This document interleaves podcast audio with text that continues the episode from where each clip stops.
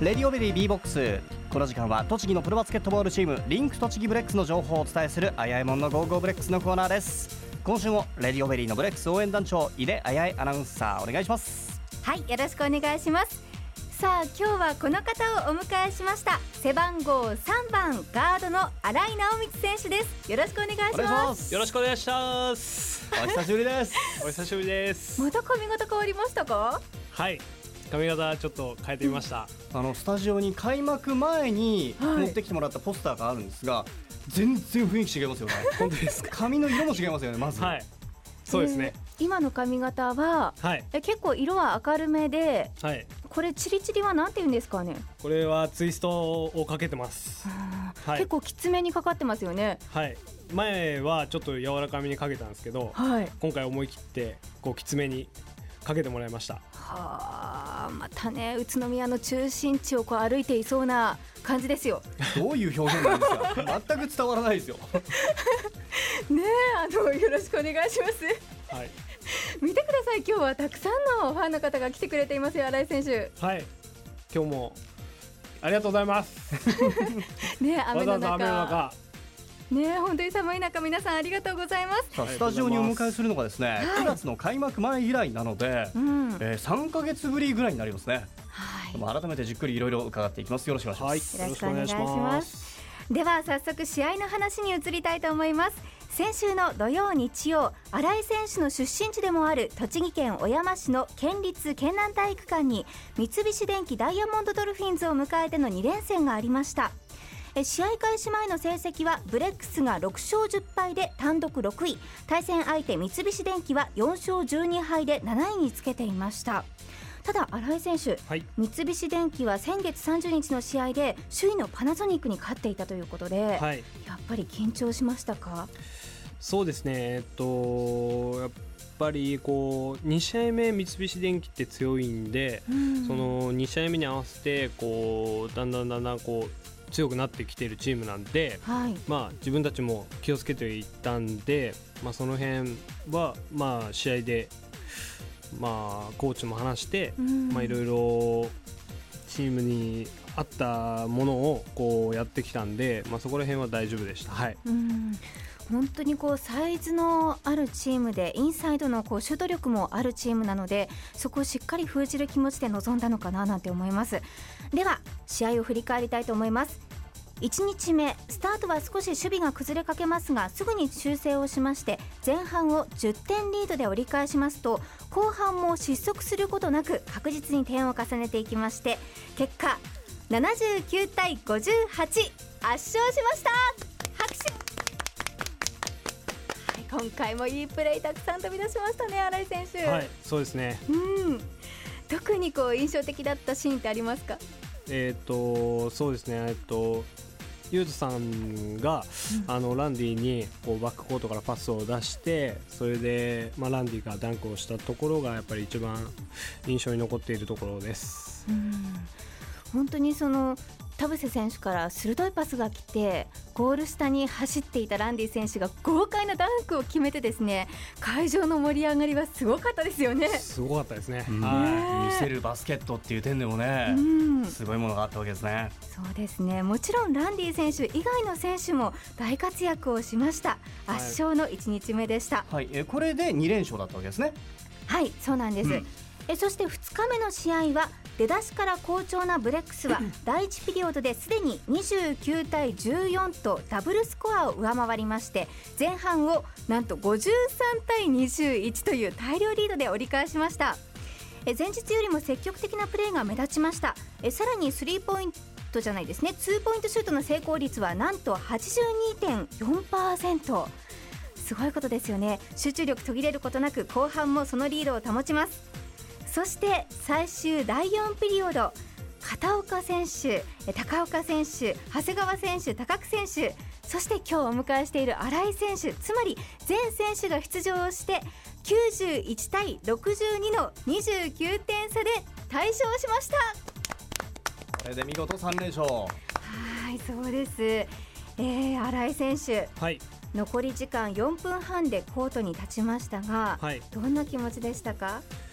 そうですね。やっぱりあのーまあ県南体育館での試合がまあ最後だったので、うん。まあ地元出身の僕からしたらちょっとやっぱりコートに立ちたかったのでやっぱり最後にコートに立ててよかったです。はい。うん。この新井選手がコートに立つというアナウンスが流れた瞬間の、うん。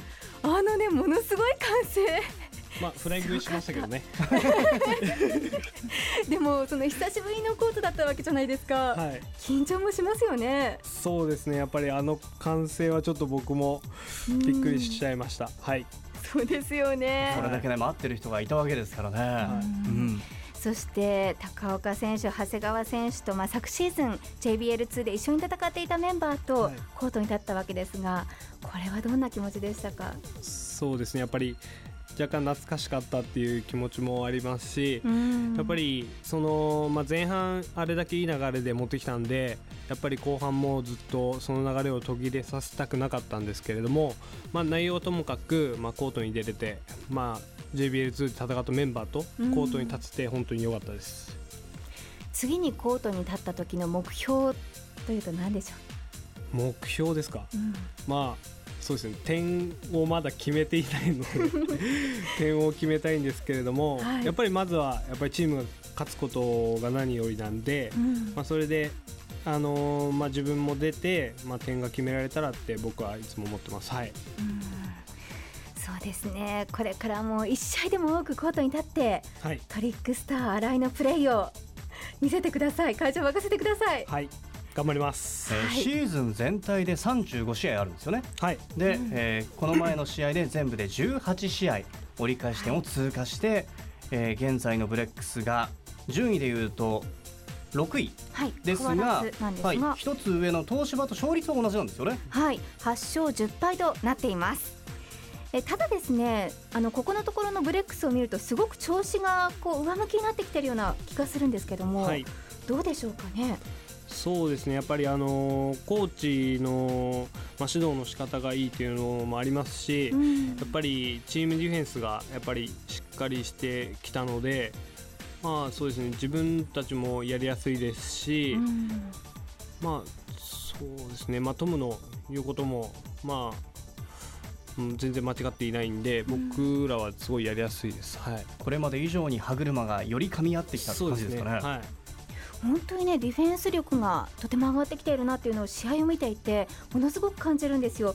相手のパスが全然回らないし、ええシュートもいい状態で打たせないっていう、で2日目の試合なんかはですね今回相手を62点に抑えているということではい、あのブレックスの今のディフェンスの目標なんてあったりするんですか？そうですね。あの毎試合あのワンクォーターで、まあ、相手の点数を20点以下に抑えることをやっぱり目標にしているので、やっぱり今回みたいなゲームが、あのーまあ、一番いい試合だったかなと思います。はい、ただ次の試合が強敵らしいじゃないですか。そうなんですよ。えではい。次今週末なんですけれども現在首位のアンシアイシンとの連戦に臨むわけですがえこの試合どんな気持ちで戦いますか新井選手。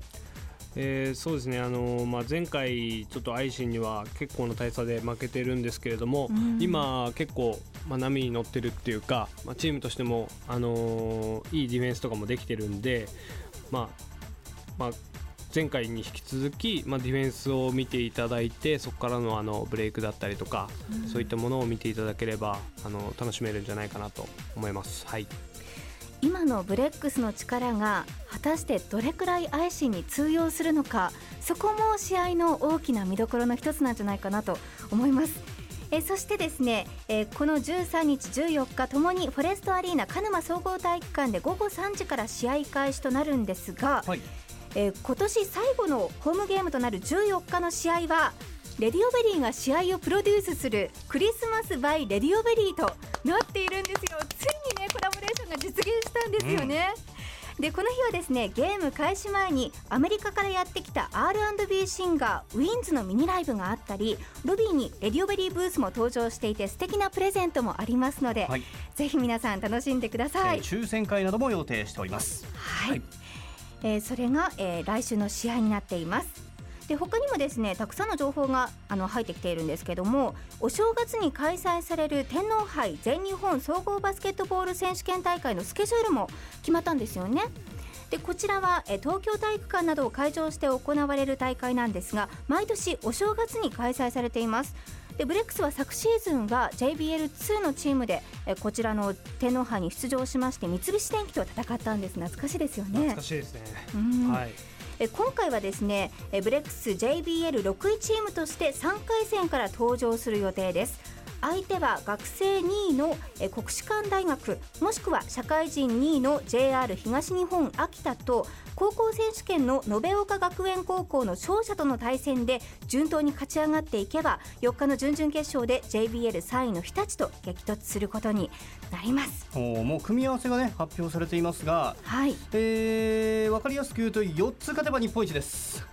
そうですねはい。はい、えこの選手権は JBL チーム以外にも大学生高校生クラブチームなどが争うというバスケ界の冬の風物詩になっています。えこちらも楽しみです。えそしてもう一つお知らせがあります。明日新井選手が宇都宮市のオリオンスクエア付近で交通安全の年末特別パトロールのイベントに出るとのことなんですけども、大宮選手と一緒にはい出ます、あの栃木県のセーフティードライブリリーダはい。ーなんですよね、はい。安全運転してますか？今日も安全運転で来すぎてちょっと遅刻しそうになりました。いやいやいや、ちゃんとね、制限速度は守っていただいて。はい。えこちらは夕方6時からということですので、ぜひ皆さん行ってみてください。では久しぶりにお迎えした新井選手ですけれども、はい。えー今日も雨の中来てくださっているたくさんのファンの皆さんにメッセージをお願いしまあ、ますそしてね、ラジオを聞いてくれてるファンの皆さんもたくさんいますから。はい、はい。えっとそうですね。えっと今日は雨の中来ていただいて皆さん本当にありがとうございます。ジャンプしそしてて今手を振ってくれていますそしてあのラジオを聞いてる皆さんも本当にありがとうございます。えっとまだ後半戦もありますので、あのまあチーム一丸となってあの練習から一生懸命頑張っていこうと思いますので、ぜひ応援のほどよろしくお願いいたします。はいえ次はどんな髪型にする予定ですか？次はもしかしたら全部剃ってみようかなとか。おお大宮選手と同じような感じです はい。そうですね。もねあの試合の時には荒井選手の髪型にも注目してみてください。今日は背番号3番の荒井尚光選手をお迎えしました。どうもありがとうございました。ありがとうございました。あやえもんの Go Go BREX のコーナーでした。